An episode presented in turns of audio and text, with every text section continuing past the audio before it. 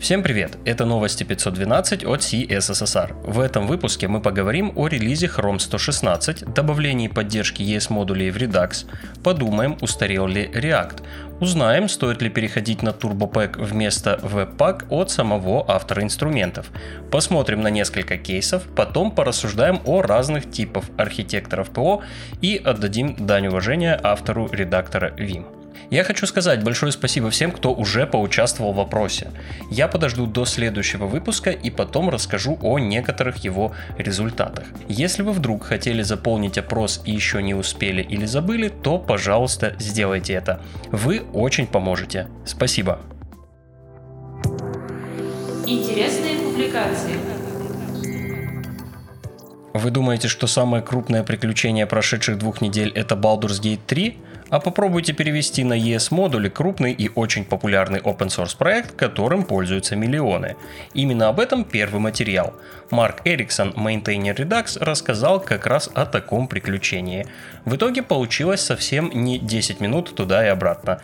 Пришлось учесть огромное количество нюансов. Как лучше всего описать конфигурацию и типы, как пакеты будут себя вести с разными инструментами и в разных средах, как поддерживать другие популярные инструменты и другие факторы. В статье Марк подробно описывает шаги обновления и уроки, которые извлек. Тема сложная и обширная, а в голове нужно держать много моментов. Бонусом в статье вы найдете множество полезных ссылок, которые помогут глубоко разобраться в вопросе.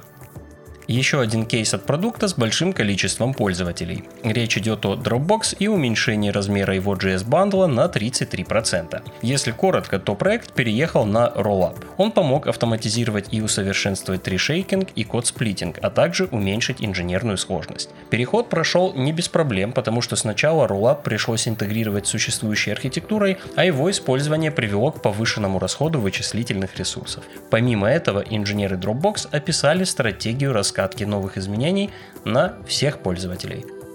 React уже давно с нами и стал стандартом для разработки приложений. Но так ли он актуален прямо сейчас? Джош Коллинсворт считает, что уже давно пора смотреть на другие фреймворки. Он порассуждал о том, почему React может быть не так хорош. Джош отметил, что React уже далеко не самый быстрый на рынке, не так прост в освоении и оброс громоздкой экосистемой. В пользу других фреймворков он приводит такие аргументы, как их зрелость, примерно одинаковые фичи во всех, скорость их развития, простоту стилизации компонентов и другие. В конце статьи он как раз рекомендует альтернативы и высказывает свои соображения на тему того, в каком случае на какой фреймворк лучше посмотреть. Сам он остановился на Svelte, но в целом рекомендует Vue как ближайшую к React альтернативу. Я уже несколько раз упоминал в выпусках новый бандлер TurboPack, который создан автором Webpack Тобиасом Копперсом. Умирает ли Webpack и пора ли всем бегом переходить на TurboPack, рассказал сам Тобиас в гостях у Джека Хэррингтона на YouTube. Переходить на TurboPack пока рановато, но присматриваться к нему стоит начать. Тобиас рассказал о том, что переписывать сам Webpack было бы больно и долго, поэтому было принято решение создать новый бандлер и учесть опыт Webpack. TurboPack работает в режиме ленивой компиляции, написан написан на Rust и предлагает упрощенную конфигурацию. Говорили немного и о планах. Например, в бандлере планируют реализовать что-то наподобие Module Federation, а через некоторое время он станет дефолтом для Next.js проекта. Было интересно, больше подробностей по ссылке в описании, а видео идет всего 10 минут. Нужны ли серверным компонентам свои собственные DevTools? Алвар Лагерлев считает, что да. И на самом деле каких-то инструментов особенно нет, хотя и сами серверные компоненты пока не то чтобы на проде. Алвар поэкспериментировал с парсингом информации, которая приходит о серверных компонентах. Он разобрал данные, создал прототип дизайна и создал браузерное расширение, которое в удобном виде представляет данные. Пока расширение на ранних стадиях, но им уже можно пользоваться, скачав исходники с GitHub. Помимо этого, автор поделился парой ссылок на статьи о серверных компонентах. Александр Инкин в блоге Тиньков на Хабре опубликовал статью о том, какие виды деревьев существуют в Angular и почему важно разбираться в их отличиях. На примере простейшего приложения, на котором уже видно различие, он демонстрирует View, Dependency Injection и дом деревья внутри Angular приложения. Александр рассказал о случаях, в которых знание этих нюансов нужно и как с этим работать. Мне было сложновато, потому что я не знаю Angular достаточно хорошо. Если вы с ним постоянно работаете, то вам должно быть понятнее. Это достаточно продвинутая тема, но автор постарался раскрыть тему в более практичной и сжатой форме. Дальше немного кейсов. В блоге Тугис была опубликована статья о рендеринге на карте большого количества объектов, а конкретно зданий. Владимир Лобода рассказал о том, как это устроено и работает под капотом. Ребята используют Elasticsearch для выборки данных и фильтрации. Данных много и пользователю нужно подождать. Из этой ситуации элегантно вышли, показывая кластеры объектов, постепенно детализируя карту. В статье есть разделы про форматы данных и производительность текущего решения. Следующий кейс про оптимизацию высоко нагруженного интернет-магазина на Next.js. В принципе, Америку не изобретали, а просто последовательно проанализировали и оптимизировали. Из проекта выпилили неиспользуемый код, дублирующиеся пакеты и оптимизировали ресурсы. Приструнили сторонние скрипты и блокирующие ресурсы. Польза таких статей в том, что можно посмотреть на такой кейс и взять кусочек для себя. Например, открыть новый инструмент или подход, о котором вы не знали.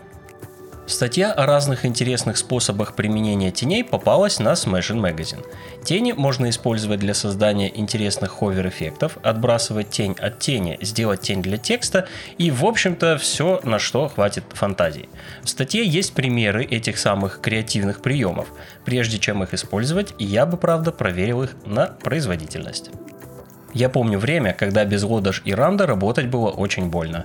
Но время изменилось, стандарты ECMAScript развиваются и JavaScript сам по себе умеет сильно больше. Этому посвящен репозиторий «Вам не нужен лодож» или underscore. В нем собраны нативные реализации методов этих библиотек. Теоретически вы, возможно, сможете от этих библиотек отказаться или, может быть, просто захотите посмотреть на нативные реализации.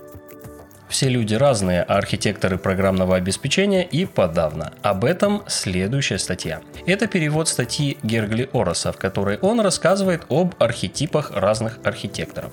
Я не буду их перечислять, потому что главная польза статьи, на мой взгляд, посмотреть на то, что вам хочется в себе развить и чего вам, возможно, не хватает. Архетипы, конечно, могут быть в сочетаниях и так далее. Не воспринимайте это как какие-то строгие рамки. Следующая статья – размышления о том, почему JavaScript захватил мир. Дмитрий Рычков поделился своими наблюдениями, окинул взглядом прошлое и рост популярности JavaScript. Также он поделился своими мыслями по этому поводу. Получилось интересно, с хорошим балансом истории и субъективного мнения.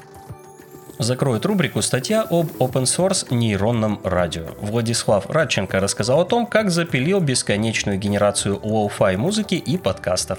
Есть бэк на Go, используются AudioCraft и Unjo AI для генерации музыки и подкастов. Больше подробностей в статье, там же вы найдете видео с подробностями. Новости Вышел Chrome 116. Релиз был не очень большой, но достаточно интересный. В этой версии появился Document Picture in Picture API, который позволяет открывать окно поверх остального контента. Его можно заполнить HTML содержимым. DevTools получили ряд улучшений для диагностики неподгруженных стилей. В коде и консоли теперь явно видно, какие стили не подгрузились, а в панелях Issues и Network информация на тему отсутствующих стилей стала более информативной. Больше подробностей в официальных обзорах Chrome и DevTools от Google. Firefox отметился обновлением 116.03 с устранением ошибки в реализации протокола HTTP3 и другими исправлениями. Добавлю, что Mozilla развивает возможность импорта дополнений из других браузеров, пока это доступно маленькому проценту пользователей. Также была анонсирована полноценная экосистема дополнений для Android-версии браузера. Вышел Angular 16.2. И в этой версии пофиксили отображение памяти GC, добавили новые хуки жизненного цикла After Render и After Next Render, а также возможность дебажить инжекторы. Больше подробностей в Release Notes. Фреймворк Fresh от команды Dino получил обновление 1.4. В этой версии можно кастомизировать теги body, HTML и head.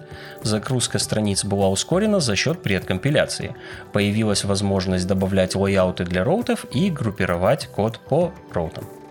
Playwright порадовал нас релизом версии 1.37. В этой версии появился инструмент для создания сводных отчетов по тестам. Были представлены улучшения UI Mode, а также обновлены версии браузерных движков.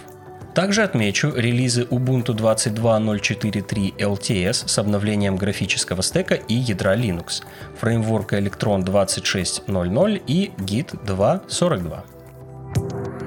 К другим новостям.